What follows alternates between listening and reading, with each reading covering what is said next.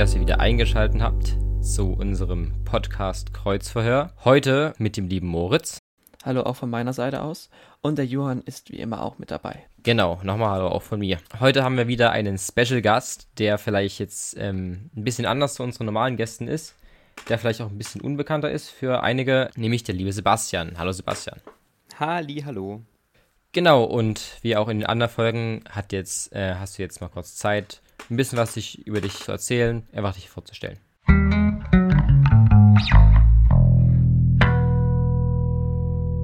Okay, ja, also erstmal vielen Dank, dass ihr mich angefragt habt. Das ist mein allererster Podcast, den ich irgendwo mitgestalte und ein spannendes Projekt deshalb für mich. Ich bin Sebastian Rochlitzer mit Nachnamen, noch 29 Jahre alt, verheiratet, seit fast sieben Jahren mit der Rebecca und seit zweieinhalb Jahren gibt es unsere kleine Tochter Tabea. Und dann bin ich äh, noch mit meiner Puppe Ulfi zusammen unterwegs. Der ist aber so markant, der gehört quasi zur Familie, deswegen seid der schon mal an der Stelle erwähnt. Genau. Ich bin von Beruf, ja, wie beschreibt man das? Bauchredner, Kindermusiker und Kleinkünstler und das alles im christlichen Bereich und mir, ich habe ein großes Herz für Evangelisation und Mission dabei. Es ist natürlich jetzt umfangreich, was ich beschreibe, deswegen muss man vielleicht so ein kleines bisschen die Geschichte dahinter kennen und die reiße ich jetzt einfach an, bevor wir in die Fragen reinstarten. Ich habe ursprünglich ähm, Religionspädagogik und Gemeindediakonie im schönen Moritzburg studiert. Und als ich damit fertig war, hat es mich jetzt nicht gleich in die Ortsgemeinde gezogen, sondern erstmal weit weg ins Ausland und zwar auf die schönen Philippinen und da habe ich in einem Haus mitgearbeitet, was sich um kranke Kinder kümmert.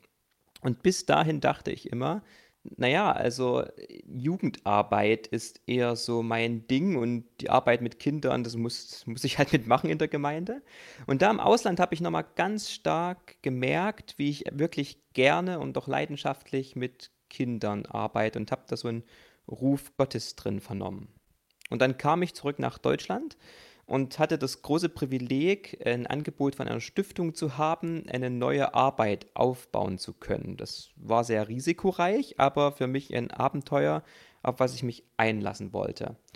Und dann habe ich so ein bisschen rumexperimentiert erstmal, war im Jugendbereich als Prediger unterwegs, habe aber im Kinderbereich auch schon Sachen gemacht und habe erstmal getestet. Ich hatte sogar mal die Idee zwischendurch, ein Comedy-Programm für Erwachsene und Rentner zu machen, also ganz, ganz bunt. Und habe getestet, was, was soll es werden und auch äh, Gott dabei gefragt, was soll es werden, wo willst du mit äh, dem Ganzen hin? Und dazu kommen verschiedene Puzzlestücke, ich hatte zum Beispiel schon während dem Studium Bauchreden gelernt. Musik habe ich schon ganz viel gemacht und Kleinkunst wie Jonglage zum Beispiel hat mich schon immer interessiert und das habe ich alle, diese Begabungen habe ich immer weiter ausgebaut und dann wurden diese Puzzlestücke so Stück für Stück zusammengesetzt und zum Schluss in diesem Prozess nach circa zwei Jahren, wo ich mit dieser Arbeit begonnen hatte, stand für mich fest, okay, ich will mich auf die Arbeit mit Kindern und Familien spezialisieren. Und ja, damit einher ging dann auch eine erste CD-Produktion und die wurde sehr gut angenommen und die öffnete wiederum Türen in die christlichen Verlage hinein. Und so kam es dann, dass ich jetzt wirklich einen großen Schwerpunkt auf so Familienkonzerten habe, aber auch weitere Angebote habe, wo ich mit Kindern und Familien unterwegs bin, in Gottesdiensten, in Camps, in ja, Gemeindefesten oder anderen Aktionen und das macht mir eine große Freude. Das alles mache ich zusammen, wie gesagt, mit meinem Kumpel Ulfi, so ein blaues, wuscheliges Ungeheuer. Der kommt bei den Kindern auch ganz cool an. Vielleicht noch so viel, der hat einen Tick, dass der äh, gerne Socken isst und äh, das hat sich mittlerweile verbreitet, die Nachricht und jetzt kriege ich ab und zu Fanpost in Form von Socken für Ulfi nach Hause geschickt. ähm, genau, so viel vielleicht erstmal zu mir.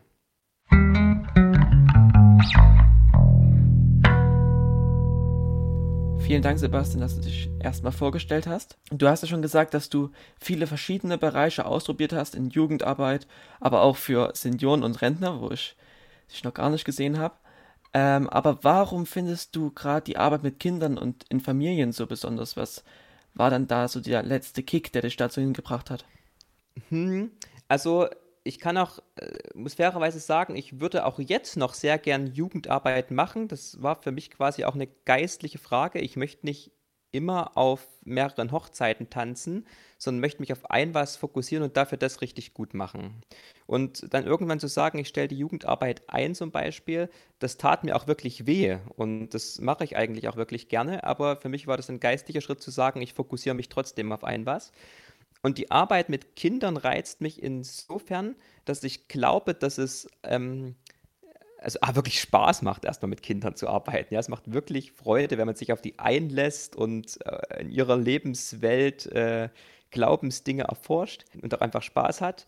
Und gleichzeitig glaube ich, ist es die Gruppe, die mitunter am unvoreingenommensten gegenüber Glaubensfragen ist, die wenig Hemmung hat, einfach mal ein paar kritische Dinge gleich an den Kopf zu werfen oder auch eine gewisse Offenheit trotzdem zu besitzen, trotz dass sie aus einer gewissen Prägung kommen.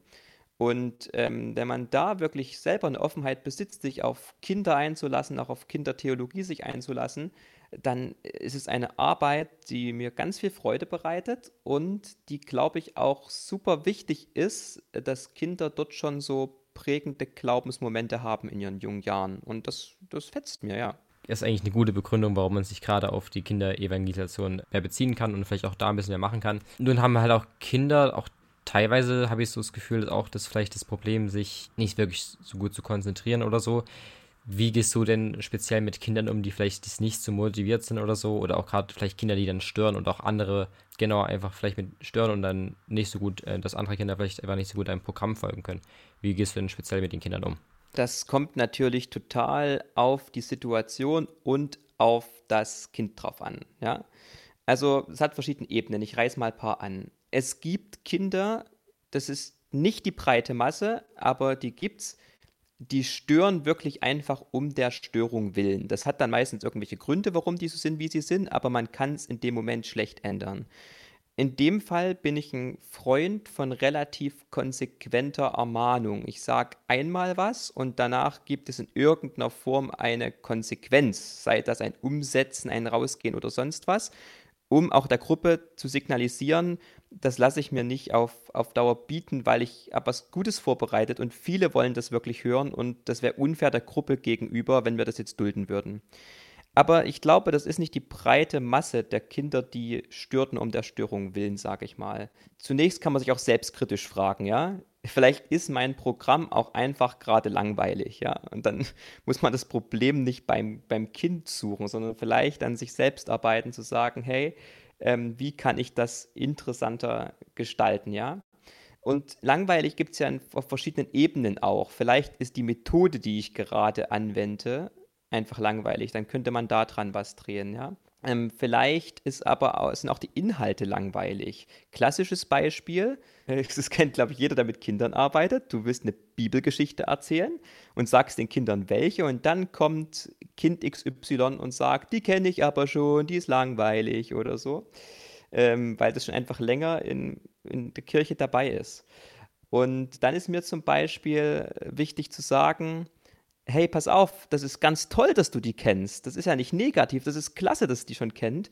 Und dann baue ich zum Beispiel in die Geschichte irgendwelche kleinen Mini-Fehler ein und das Kind ist dafür zuständig, die rauszusuchen. Und dadurch hat es eine Beschäftigung ähm, und kann mit seinem Wissen quasi später noch punkten und zum Schluss reflektieren wir das vor der Gruppe, damit die anderen die Fehler nicht mitlernen. Als, als eine Möglichkeit zum Beispiel. Genau, also wie gesagt, es gibt da ganz verschiedene Ebenen und das muss nicht immer nur an dem in Anführungsstrichen bösen Kind liegen, sondern vielleicht muss man sich erstmal selber an die Nase fassen. Gibt es da auch vielleicht äh, noch ein konkretes Beispiel, wo es mal sehr eskaliert ist und du vielleicht noch mal härtere Maßnahmen ähm, genau ähm, machen musstest? Ja, also klar, ich habe jetzt keine direkt vor Augen, aber es ist wirklich schon passiert, dass ich dann gesagt habe, dass Kind XY jetzt zum Beispiel echt rausgehen muss. Das ist jetzt nicht dulde und es musste auch draußen bleiben dann bis zum Schluss und danach musste man nochmal drüber reden oder so, ja. Wenn du gerade mit Kindern arbeitest, die ja teilweise noch sehr jung sind und Welt noch nicht so wirklich verstehen, musst du da teilweise Inhalte kürzen, damit es die Kinder besser verarbeiten können, gerade wenn es so um Tod oder Leid geht. Also ich würde nicht von Kürzen sprechen, ich würde davon sprechen, dass es die Aufgabe ist, diese Themen in der Lebenswelt der Kinder zu besprechen.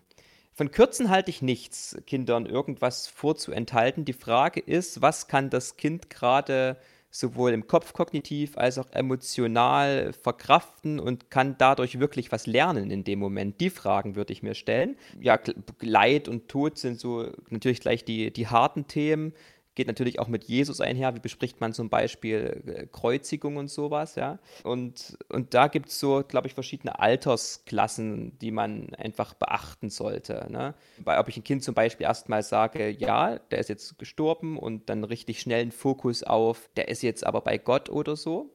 Ähm, oder tue ich wirklich eine römische Foltermethode ins Detail besprechen? Ja, also das kann man ja auf verschiedenen Ebenen machen und ich glaube, dass man aber grundsätzlich alle Themen wirklich schon mit Kindern in ihrer Lebenswelt besprechen kann. Und wenn man sich das traut und eine Offenheit für die Fragen und Antworten der Kinder besitzt, da wird man staunen, was sie schon verstehen und was man sogar selber von ihnen lernen kann. Das finde ich ganz, ganz toll. Gibt es auch so ähm, spezielle Sachen, die du sagen kannst, wo du auch noch darauf achten musst, wenn du mit Kindern äh, umgehst und so. Also nicht nur, dass man vielleicht Dinge anders erklären muss, sondern dass man auch vielleicht genau irgendwelche anderen Dinge, wo man noch darauf achten muss. Also was natürlich wichtig ist, sich bewusst zu machen, dass Kinder einfach eine ein gewisses Maximum an Aufmerksamkeitsspanne haben und deswegen auch eine gewisse Methodenvielfalt eigentlich Pflicht ist. Ja? Also ich kann nicht erwarten, dass ich mit Kindern jetzt eine Bibelgeschichte vorlese und danach ein halbstündiges Gespräch führe. Halt, nehme ich zurück, geht auch, wenn es gut angeleitet ist. Aber ähm, natürlich ist irgendwann einfach im, im, Kopf finito und dann bräuchten sie vielleicht eher was Kreatives oder was zum Austoben oder was zum Singen. Und da bin ich ein großer Freund von einem ganz bunten und individuellen Programm. Und wenn wir jetzt schon bei deinem Programm sind, äh, erzähle uns doch mal oder erzähle einfach mal auf, wie viele verschiedene Formate ähm, du hast. Also du stehst bestimmt öfters mal auf einer Bühne, aber du, wie es so klingt, hast du auch öfters mal in Kleingruppen zu tun. Erzähl mir mal, wie viele verschiedene Wege du da hast zu arbeiten. Also in Kleingruppen habe ich eigentlich leider in Klammern gar nichts zu tun, weil das einfach nicht zu dem Berufsbild passt, wo du tourst. Formate habe ich verschiedene, das stimmt. Und zwar gestalte ich zum einen ganz bewusst Familiengottesdienste aus, wo es mein Anspruch ist, dass die Kinder im Fokus stehen, aber auch die Erwachsenen sich was mitnehmen können davon. Dann habe ich so, ich nenne das so individuelle Einsätze. Das kann was auf dem Gemeindefest sein, das könnte auch ein missionarischer Straßenfest sein. Also so ein bisschen individuell, wo man mit dem Veranstalter mal klären muss, was machen wir jetzt wirklich. Und dann habe ich auch noch so halt Wochencamps und Konferenzen, sage ich mal, so zusammengefasst, wo ich für verschiedene Sachen zuständig bin. Manche wollen, dass ich komplett Musik, Inhalte und alles übernehme. Manche wollen mich nur für die Musik oder so. Und dann natürlich auch noch wirklich so große Kinder- und Familienkonzerte ähm, mit Eintrittskarten und so. Die spiele ich auch mittlerweile deutschlandweit und die nehmen auch immer mehr Fahrt auf, so das Hauptzentrum der Arbeit zu werden. Und das möchte ich eigentlich auch. Und desto mehr die das werden, desto weniger habe ich natürlich Zeit für die anderen Sachen. Aber zurzeit gibt es das alles noch. Und last but not least, ich gebe auch Seminare. Und also als Kindermitarbeiter-Weiterbildung. Und zwar einmal begeisternd Bibelgeschichten erzählen, einmal begeisternd mit Kindern singen und einmal äh, begeisternd mit Puppen spielen, um Leute vor Ort quasi auch fit zu machen, da die hoffentlich so schon gute Arbeit mit Kindern noch einen kleinen Zacken besser zu machen. Da kommst du ja vermutlich auch sehr in Deutschland rum. Und passiert es oft, dass du einfach mal in eine Mitarbeitergruppe geworfen wirst quasi und von jetzt auf gleich mit denen zusammenarbeiten musst? Und wenn ja, wie gut kriegst du das hin und was muss man da aufpassen? Das passiert eigentlich relativ selten, weil wenn ich wirklich deutschlandweit rumkomme, habe ich ein Konzertformat, da ist es sehr festgelegt, was wie, wo, wann passieren muss und was ich fordere von den Gemeinden, damit es auch gelingt. Ähm, das ist sehr durchstrukturiert. Ich vermute jetzt mal, daher kennt ihr mich ja auch, das ist eher so die Kindercamp-Richtung, wo man dann in eine bestehende Struktur hineinkommt von außen und andere äh, auch schon alteingesessene Mitarbeiter hat. Ja, was muss man da beachten? Ich finde, es ist ein schmaler Grad zwischen erstmal ankommen, viel zuhören, schauen, was läuft wie, warum läuft das, wie es läuft, was ist hier toll, was hat sich bewährt, das ganz, ganz sehr wertschätzen ähm, und gleichzeitig trotzdem sein eigenes dann mit als Ergänzung und Bereicherung reintragen. Und manchmal geht das super miteinander einher und manchmal gibt es dann auch Reibungsflächen dazwischen und äh, da dann wirklich im gut im Gespräch zu sein, dass das äh, zusammen gelingt, das ist, glaube ich, eine ganz wichtige Aufgabe, wenn man so in bestehende Mitarbeiter- und Gemeindestrukturen kommt. Okay, also wir haben jetzt schon viel darüber gesprochen, wie so das Arbeiten mit Kindern ist und ähm, genau was man bei der Arbeit so beachten muss. Und du hast auch schon in, dein, in deiner Anfangsmonolog, sage ich mal, auch schon darüber erzählt, wie du dazu gekommen bist. Aber da können wir jetzt noch ein bisschen mal ein bisschen nachhaken. Was war denn schon, bevor du genau in Richtung Kinderarbeit oder auch vielleicht Jugendarbeit gehen äh, wolltest? Ja, gab es auch schon davor vielleicht so Kindheitsträume oder so, die du machen wolltest? Ja, ähm, also direkt als Kind weiß ich nicht mehr. Ich weiß aber in der neunten Klasse, da wollte ich gern Zahnarzt werden. da habe ich auch ein Praktikum da gemacht. Das habe ich mir dann relativ schnell aus dem Kopf geschlagen, weil ich nicht der fleißigste Schüler war. Dann habe ich nach meinem Abi zwei FSJs gemacht. Eins auf Kirchenbezirksebene in der Jugendarbeit und dann nach noch ein Jahr in der Ortsgemeinde, also in der lokalen Gemeinde.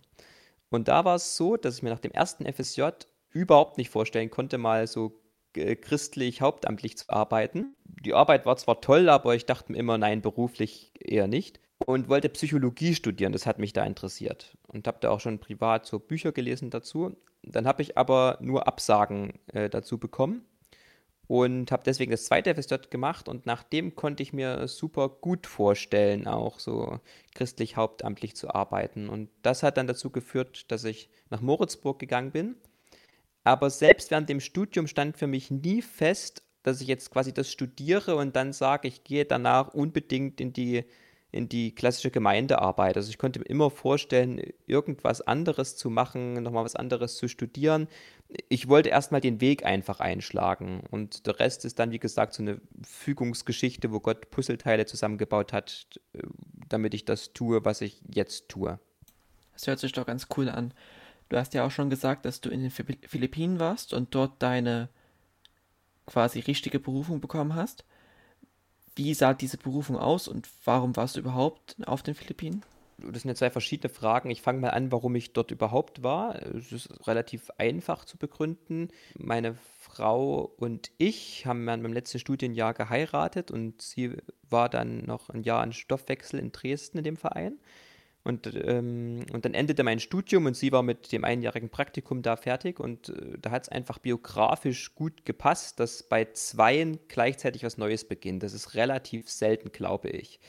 Und dann haben wir uns einfach gefragt, was wir damit anfangen und haben uns auch Gott hingelegt und äh, irgendwie war es dann auch schnell auf unserem Herzen, einfach nochmal rauszukommen. Und äh, die Philippinen waren dann einfach, wir kannten die Missionsgesellschaft, Freundeskreis christlicher Mission aus Frankenberg schon von vorher relativ gut und haben uns dann Projekte angeschaut und bei Philippinen ging es uns irgendwie allen beiden durchs Herz, dass wir glauben, dass das dran ist. Ja, wie habe ich dann den Philippinen konkret eine Berufung bekommen? Ich glaube, das ist so ähnlich wie das, was ich dir gerade schon erzählt habe. Also so ein Ruf muss nicht immer so aussehen, dass ich jetzt äh, irgendwie eine krasse Lichterscheinung habe, ein Engel oder äh, die, die, die Bibeltext mir sonst was um die Ohren knallt, sondern dass ich einfach mit Jesus unterwegs bin und so glaubensbiografisch merke, ich, ich glaube, hier ist gerade was dran. Hier ist ein Schwerpunkt und ich habe jetzt den, den Mut in die Richtung zu gehen. Und es ist so ein bisschen generell so, vielleicht eine, so eine Glaubensphilosophie von mir. Ich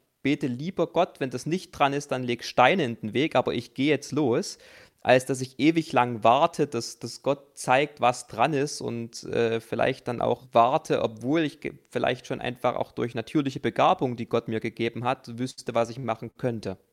Jetzt ist der Beruf, den du ausübst, jetzt nicht so, ähm, sagen wir mal, normal und auch jetzt nicht so oft vorhanden. Wie sind denn konkret, also du hast schon erzählt, dass du mit deiner Frau ja schon verheiratet hast, wie ist denn so, wie hat sie denn so darauf reagiert, als ihr das euch so klar war oder auch vielleicht die Familie oder ähm, Freunde, wie haben die darauf reagiert, als du das ihnen erzählt hast? Das war äh, eigentlich weitgehend sehr positiv. Also meine Frau konnte sich das gut vorstellen, weil sie mich einfach kennt und, und wie ich ticke und hat mich da auch sehr unterstützt.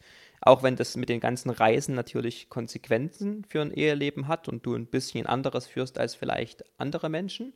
Im, ja, sag ich mal, weiteren Freundeskreis habe ich alles erlebt. Zwischen Leute, die gesagt haben, ach cool, wie mutig und auch ein paar Stimmen, die eher skeptisch waren. Na, wird das denn was? Und das ist nicht eine, eine Schnapsidee so. Und äh, da war es mir dann wichtig, einfach zu sagen, hey, ich glaube, dass das dran ist und jetzt, jetzt gehe ich den Weg auch, selbst wenn es bei ein paar Leuten diese Skepsis gibt. Gibt es auch ähm, jetzt in der Zeit ein paar Leute, wenn du denen vielleicht erklären willst, was du genau machst, dass sie es nicht so ganz verstehen oder vielleicht auch ein bisschen komisch finden, weil gerade wahrscheinlich für viele so diese Kinderarbeit von du machst irgendwie so gar nichts ist und bekommst auch vielleicht da manchmal ein bisschen so komische Blicke? Wenn dann von Leuten aus dem, ich sag mal, säkularen Bereich, die auch sonst wenig irgendwie mit Kindern und Familien zu tun haben. und das ist aber wirklich super selten. Also alle, die so ansatzweise wissen, was es heißt, mit Kindern zu arbeiten, sagen sofort, ey, das ist ja super cool. Und im kirchlichen Bereich bin ich ja mittlerweile auch ein bisschen rumbekommen. Ein paar Leute kennen mich auch schon und da ist ja auch sehr bekannt, dass es verschiedene Formate gibt, um mal für Kinder so ein Highlight zu setzen und da wird man dann schnell einfach dort auch mit einsortiert in Gedanken. Also das ist relativ entspannt. Manchmal ist es halt schwierig, exakt zu erklären, was, was mache ich jetzt da und wie ist die die Anstellungsform oder die rechtliche Basis und äh, wie genau ist es mit den Verlagen und das ist ein großes Thema, aber so ganz grob eine Idee davon haben, was das ist, das kriegen die meisten relativ gut hin. Du hast ja schon gemeint, dass du oft auf Tour bist und deshalb selten zu Hause sein kannst. Schlägt sich das irgendwie negativ auf dein eigenes Kind äh, nieder, dass da irgendwie man zu wenig Zeit miteinander hat und nicht der Vater ist, der wirklich die ganze Zeit erreichbar ist? Zurzeit ist Corona, da bin ich sowieso nicht unterwegs, aber ähm, nee, auch normalerweise nicht. Ähm, ich kann dir auch sagen, warum. Man muss sein, sein Leben, wenn man sich arbeitstechnisch so aufstellt, einfach ein bisschen anders organisieren. Zum Beispiel, dass du grundsätzlich an Feiertagen arbeiten wirst oder dass Wochenenden für dich nicht wirklich existieren. Dafür kannst du aber an anderen Tagen frei machen, montags und dienstags zum Beispiel. Oder aber, wenn ich äh, nicht auf Tour bin und einfach zu Hause bin, äh, kreative Arbeit mache oder Buchhaltung und sowas, dann bin ich ja trotzdem super flexibel und kann mir die legen, wie ich will und kann auch mal abends zwischen 20 und 24 Uhr nochmal arbeiten und habe da wieder relativ viel flexible Zeit auch für Familie.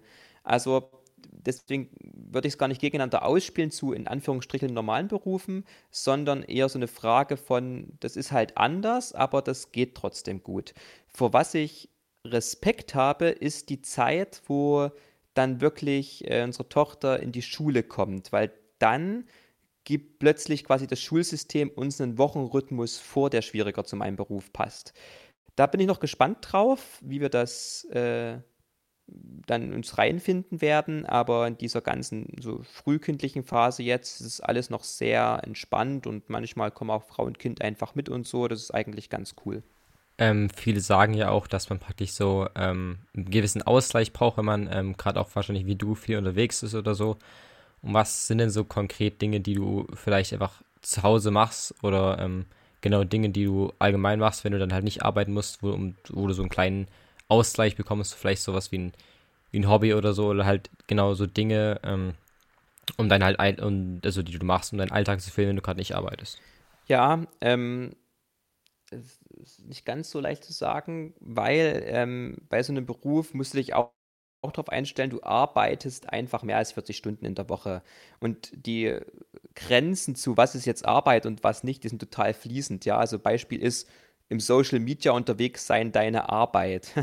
Das macht doch irgendwie Spaß so und die Arbeit lebt auch davon und gleichzeitig würden da schon welche sagen, naja, wenn du jetzt ein bisschen vom Handy rumsitzt, so ist das Arbeit. Ne? Der Vorteil ist bei mir, dass viele, viele Sachen, die ich tue, wirklich so ein Stück weit Hobby zum Beruf gemacht sind und deswegen ich gar nicht, ich finde es so mega viel Ausgleich brauche, weil viele Dinge, die ich da tue, mir wirklich viel, viel Freude bereiten. Ähm, aber wenn ich wirklich mal eine Auszeit brauche, dann bin ich so der Typ, der entweder werkelt, also so mit, mit Holz baut oder alte Möbel so restauriert, das mag ich sehr.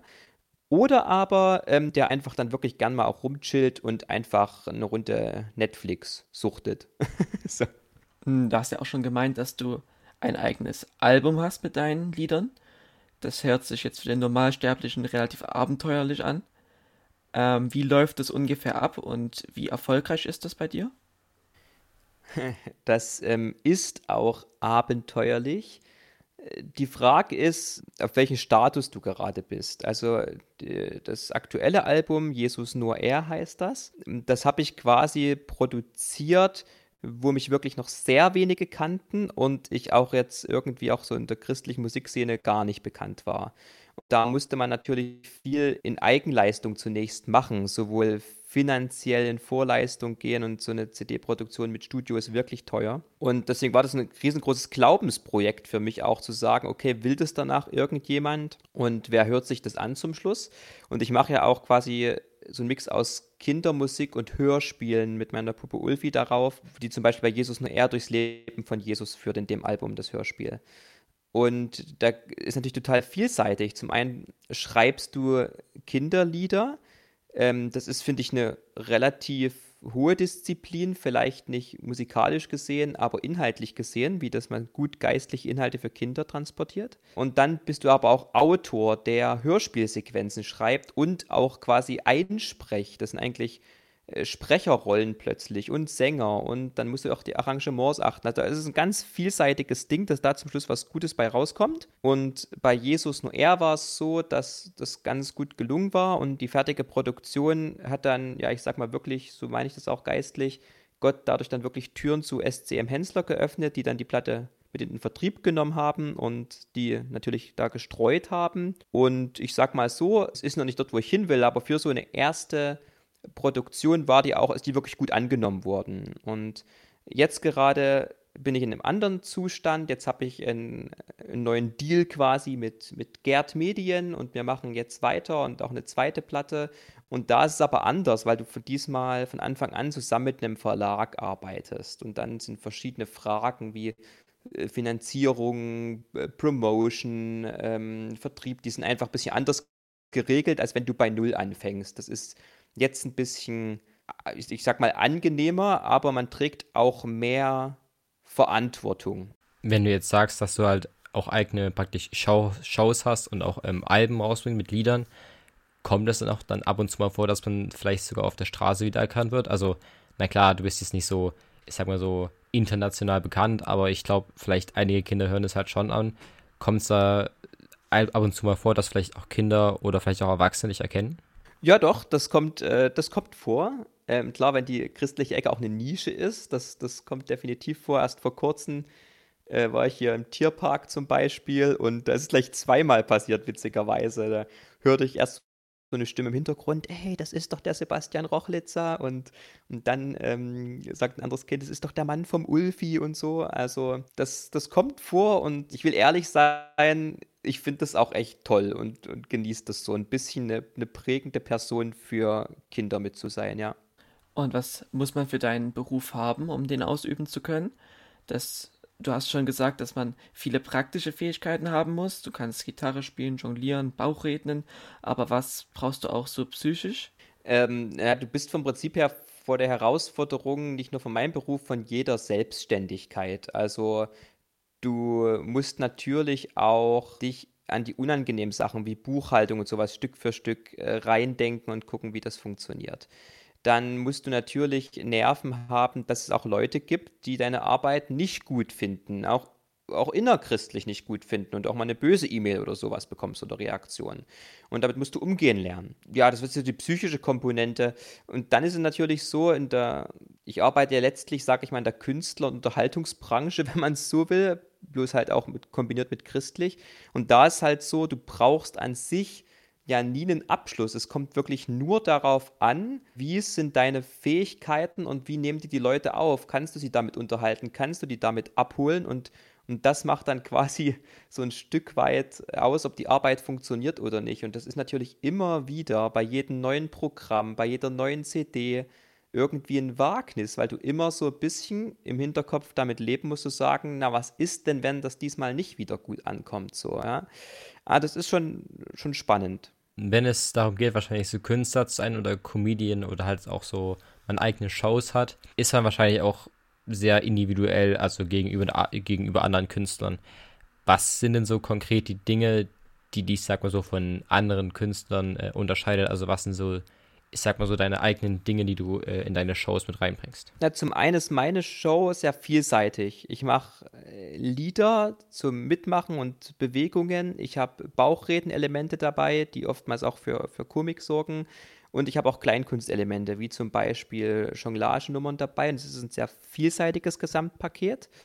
Ähm, erstmal von der ganzen Methodik her. Und dann ist es mir zum Beispiel wichtig, wenn ich ähm, Humor einbaue, ähm, das ist mir als Christ quasi wichtig, was ich jetzt sage, dann möchte ich den eigentlich nicht oder nie auf Kosten anderer erzeugen. Also wenn eine Person was abkriegt, dann bin ich das persönlich, dass Ulfi bei mir was irgendwie findet oder so.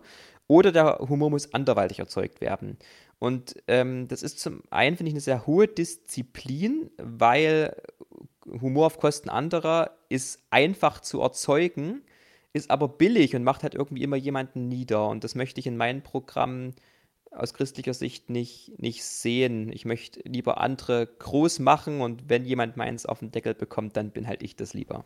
Und wie finanzierst du dich in erster Linie? Reichen da die Einnahmen durch das Album und, oder die Shows oder bist du auch immer noch von Spenden abhängig?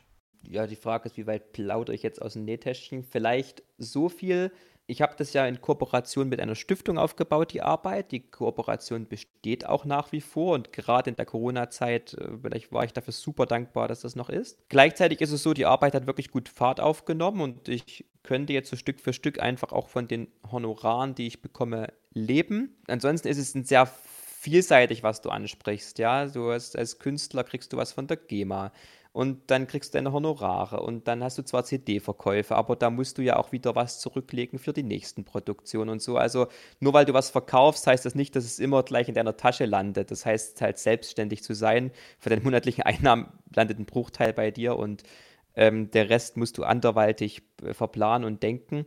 Aber ich bin mittlerweile immer mehr an dem Punkt, wo ich auch quasi äh, einfach so von dieser Arbeit auch selber leben könnte.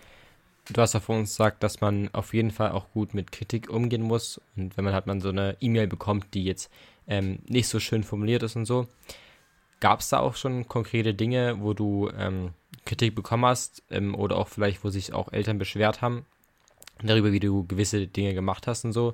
Und wie bist du damit umgegangen?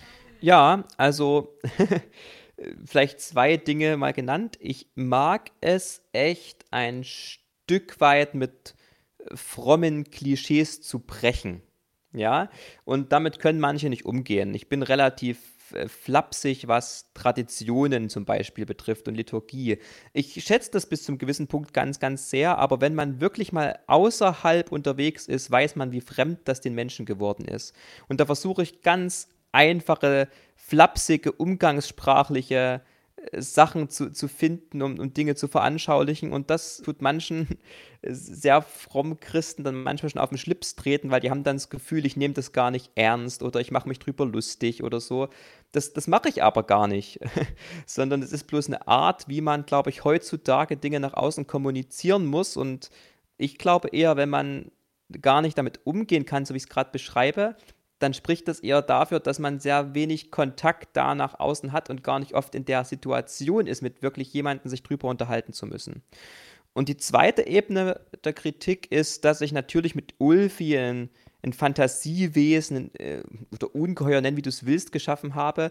Und das gibt es, es sind wirklich ein Hauch von Leuten, ja, aber ein paar sehen das halt kritisch, weil sie halt sagen, äh, was ist das für ein Wesen und warum sollten meine Kinder damit was zu tun haben oder so ich kann auch die, die Angst dahinter verstehen.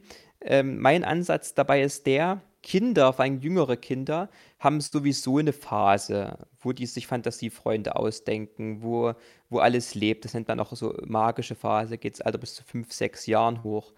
Und die werden sich da eh irgendwelche Identifikationsfiguren suchen. Und mein Ansatz ist der, dann zu sagen, hey, dann möchte ich nicht, dass der Säkularbereich diesen Raum füllt, sondern ich biete ihnen eine richtig coole Figur an, die aber eindeutig Jesus lieb hat und christlich besetzt ist. Und die Figur ist so cool, dass sogar andere Kinder was von der wissen wollen, obwohl die vielleicht nicht christlich geprägt sind. Und äh, das funktioniert auch in der Praxis. Also ich habe das erlebt, dass mir eine Familie geschrieben hat, dass die zum Beispiel meine Platte mit in die Kita genommen haben und dann haben die die Probe gehört und dann durften die Kinder demokratisch abstimmen, ob sie es weiterhören wollen. Und die fanden Ulfi so interessant, dass die Kita-Gruppe, ist übrigens eine säkulare Kita gewesen, sich das komplett angehört hat. Und da haben die quasi komplett das Evangelium durchgehört, durch die, die Figur, Kunstfigur Ulfi, die dazu eingeladen hat.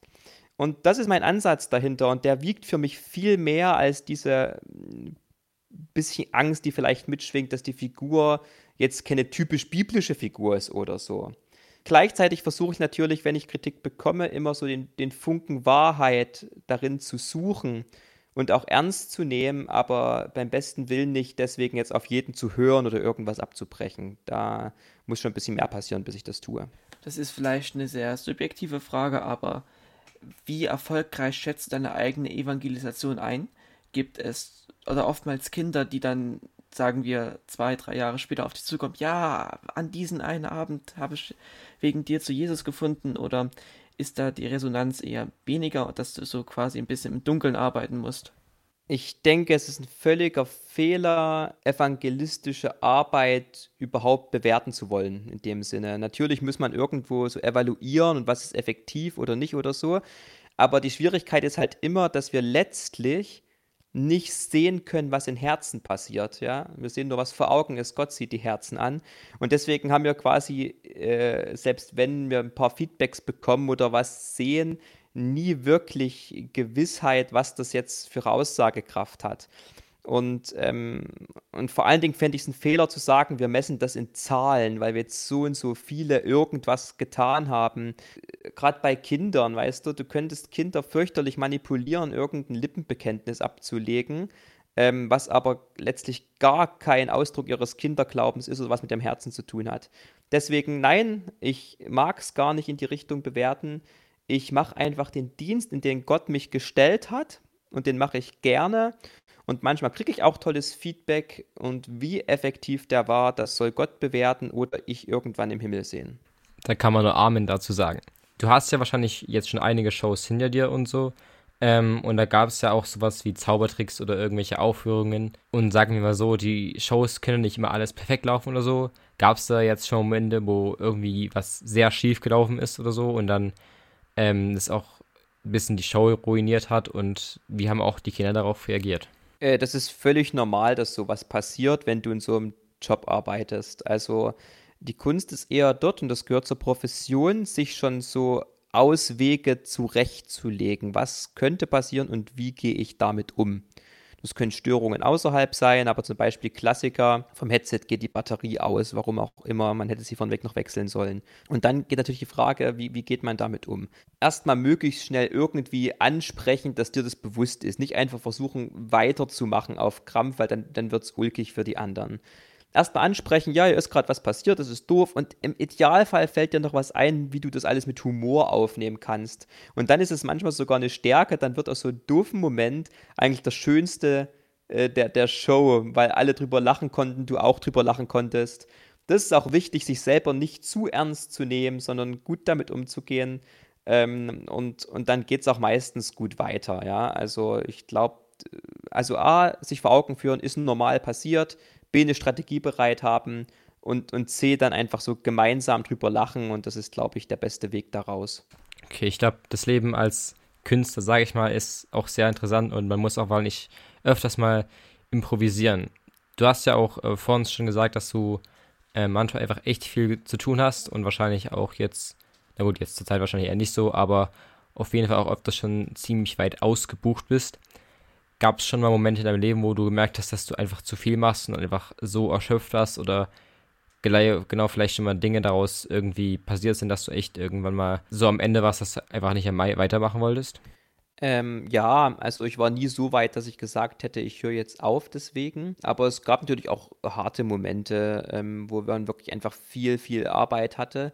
Auf der anderen Seite, irgendwie ist es auch in jedem Job so, glaube ich, ja. Ähm, dass es solche Zeiten gibt oder wo man es mal nicht so gerne macht. Äh, wichtig finde ich, ich habe mir dann zum Beispiel irgendwann gesagt, was ich nicht mehr mache, ist an einem Tag zwei Veranstaltungen an verschiedenen Orten durchzuführen, sondern zu sagen, ich bin pro Tag an einem Ort. Es kann passieren, dass an dem Ort zwei was stattfindet, aber ich werde nicht meine komplette Technik, Bühnenbild, Stand auf- und abbauen und das Ganze zweimal logistisch am Tag durchführen, weil das mir irgendwann zum Beispiel zu viel geworden ist. Und da kann man ja so ein paar Schrauben auch drehen, um das gut zu managen. Und dann gibt es natürlich auch Stoßzeiten, ja, also wenn du einfach tourst, ist das angenehm, ähm, aber jetzt zum Beispiel ist halt eine Zeit, wo man touren würde und gleichzeitig eine CD produziert und an, noch an einem Ulfi-Hörspielmanuskript arbeitet und das ist natürlich viel. Jetzt hat das Corona ein bisschen entschärft, dadurch kann ich mich mehr auf diese Produktionen äh, fokussieren. Da gehört letztlich dazu, dass man wirklich sehr gut in seiner Zeiteinteilung, Zeitmanagement und Planung und das heißt auch bis zu zwei Jahre voraus ähm, so Skills entwickeln muss. Und der diszipliniert sich einfach Tage frei hält und auch schon Tage ein Jahr, zwei Jahre im Kalender rechtzeitig blockt und sagt, da werde ich nichts annehmen, egal welche Anfrage kommt. Und dann ist, muss man auch dort echt konsequent sein, auch wenn manche Veranstalter dann versuchen, einen dazu zu bewegen, trotzdem zuzusagen, da muss man wirklich gut Nein sagen können. Dass Corona deinen Terminplan ein bisschen gelehrt hat, ist schon mal ein gutes Stichwort. Was hast du jetzt die letzten zwei Monate gemacht? So, ich kann, ich kann mir vorstellen, dass alle Shows auf Bühnen abgesagt wurden und wie hast du da die Zeit anders genutzt oder hast du dir einfach eine Auszeit genommen? Ja, also erstmal habe ich echt eine Weile gebraucht, um wirklich zu begreifen, was hier gerade abgeht. Also von wie ernst die Lage ist, wie wichtig die Maßnahmen sind. Und ähm, auch wenn es mich persönlich natürlich negativ beeinflusst, dass es erstmal gut so ist, wie es ist. Ähm, und dann aber auch natürlich langwierig einen Plan zu schmieden. Das musste erstmal psychisch irgendwie durch. Und dann hast du natürlich eine Welle von so Absagen und Verschiebungsmanagement per E-Mail. Das zieht sich auch bis heute. Und, ähm, und wenn du das so Stück für Stück meisterst, dann schaust du natürlich, okay, was könnte ich jetzt noch machen? Und bei mir war es halt so, ich habe am Anfang mit Ulfi noch eine gute Nachtgeschichte gemacht, online interaktive, die, die war ganz toll und hat viel Freude mir bereitet. Und dann war es halt in meinem Fall aber so, dass genau jetzt in diese Zeit dieser, äh, dieser neue Deal mit Gerd Medien fiel. Und ähm, das ist für mich echt eine, ja, ein Zeugnis des, des Timings Gottes. Also dadurch konnte ich mich völlig auf diese Arbeit äh, konzentrieren, mich in die Produktion hineingeben und da sind wir wirklich sehr gut vorangekommen. Und in dem Sinne hatte ich viel, viel Arbeit trotzdem, bloß halt keine bezahlte. Aber ähm, im Sinne von, ich hatte zwei Monate gar nichts zu tun, das war bei mir überhaupt gar nicht so, ja. Okay, wir neigen uns auch langsam dem Ende zu und zum Ende hin würde ich noch gerne wissen, was sind so konkrete Dinge, die du ähm, jetzt vielleicht in näherer Zukunft noch geplant hast. Also du hast wahrscheinlich jetzt ähm, mit deinem Album wahrscheinlich einiges zu tun hast und genau auch in der Corona-Zeit hast du wahrscheinlich ähm, vieles auch vorbereitet, aber was sind so Dinge, die du vielleicht noch schon länger vielleicht auf dem Herzen hast oder die jetzt in den nächsten Jahren äh, angegangen werden? Ja, das kann ich sehr konkret benennen. Ähm, dieses Album ist quasi der Startschuss von einer größeren Vision und die nenne ich die Entstehung des Ulfiversums. Welch cooles Wortspiel. Ähm, und zwar ähm, schwebt mir vor, äh, eine Art Themenwelt rund um den Ulfi Stück für Stück aufzubauen. Und das ist insofern cool, weil sonst tut man sich als Musiker schnell so von Album zu Album hangeln. Und da ist auch oftmals so ein bisschen so kreativer Druck dahinter. Du musst jetzt in den nächsten zwei, drei Jahren so ein Album rausbringen. Und den, den möchte ich mir nicht antun und lieber eine große Fülle an Kreativität haben. Und deswegen wird zum Beispiel, habe ich ja gerade schon angeteasert, auch Ulfi sein erstes eigenes Abenteuerhörspiel bekommen, was auch 2021 rauskommen wird. Und das ist so ein nächster Step davon, also Musik-CD, Abenteuerhörspiele und mal gucken, wo das noch hinführt. Aber da habe ich noch einige Gedanken im Hinterkopf, aber damit beginnt das jetzt auf jeden Fall erstmal und natürlich freue ich mich auch, wenn ich parallel zu diesen ganzen Produktionsgeschichten auch dann wieder auf einer Bühne stehe und auch die ganzen ausgefallenen Konferenzen und sowas von diesem Jahr nachholen kann und so. Da habe ich wirklich Lust drauf.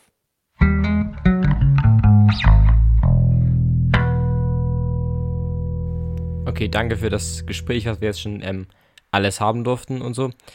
Jetzt kommen wir noch konkret zum Tipp der Woche, die wir ähm, auch jede Folge machen. Und da würde ich dich gerne fragen, was willst du den Leuten mitgeben, wie sie sich ihre Zeit praktisch vertreiben können?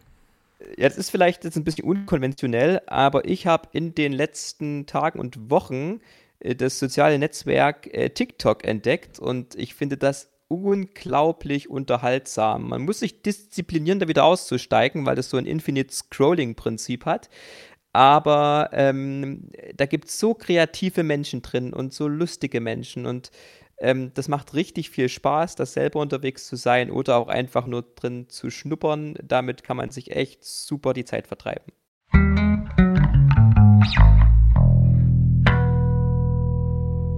Danke, Sebastian, für deinen Tipp der Woche. Danke für das Gespräch. Danke, dass du dir die Zeit genommen hast. Ich wünsche dir viel Erfolg bei deiner Ulfi-Vision und bei all den Projekten, die du noch vor dir hast. Und ich würde den Podcast hiermit beenden. Schalt auch nächste Woche wieder ein, wenn es wieder einen neuen FUFO-Podcast gibt. Auf Wiedersehen. Auch ein Tschüss von meiner Seite. Tschüss.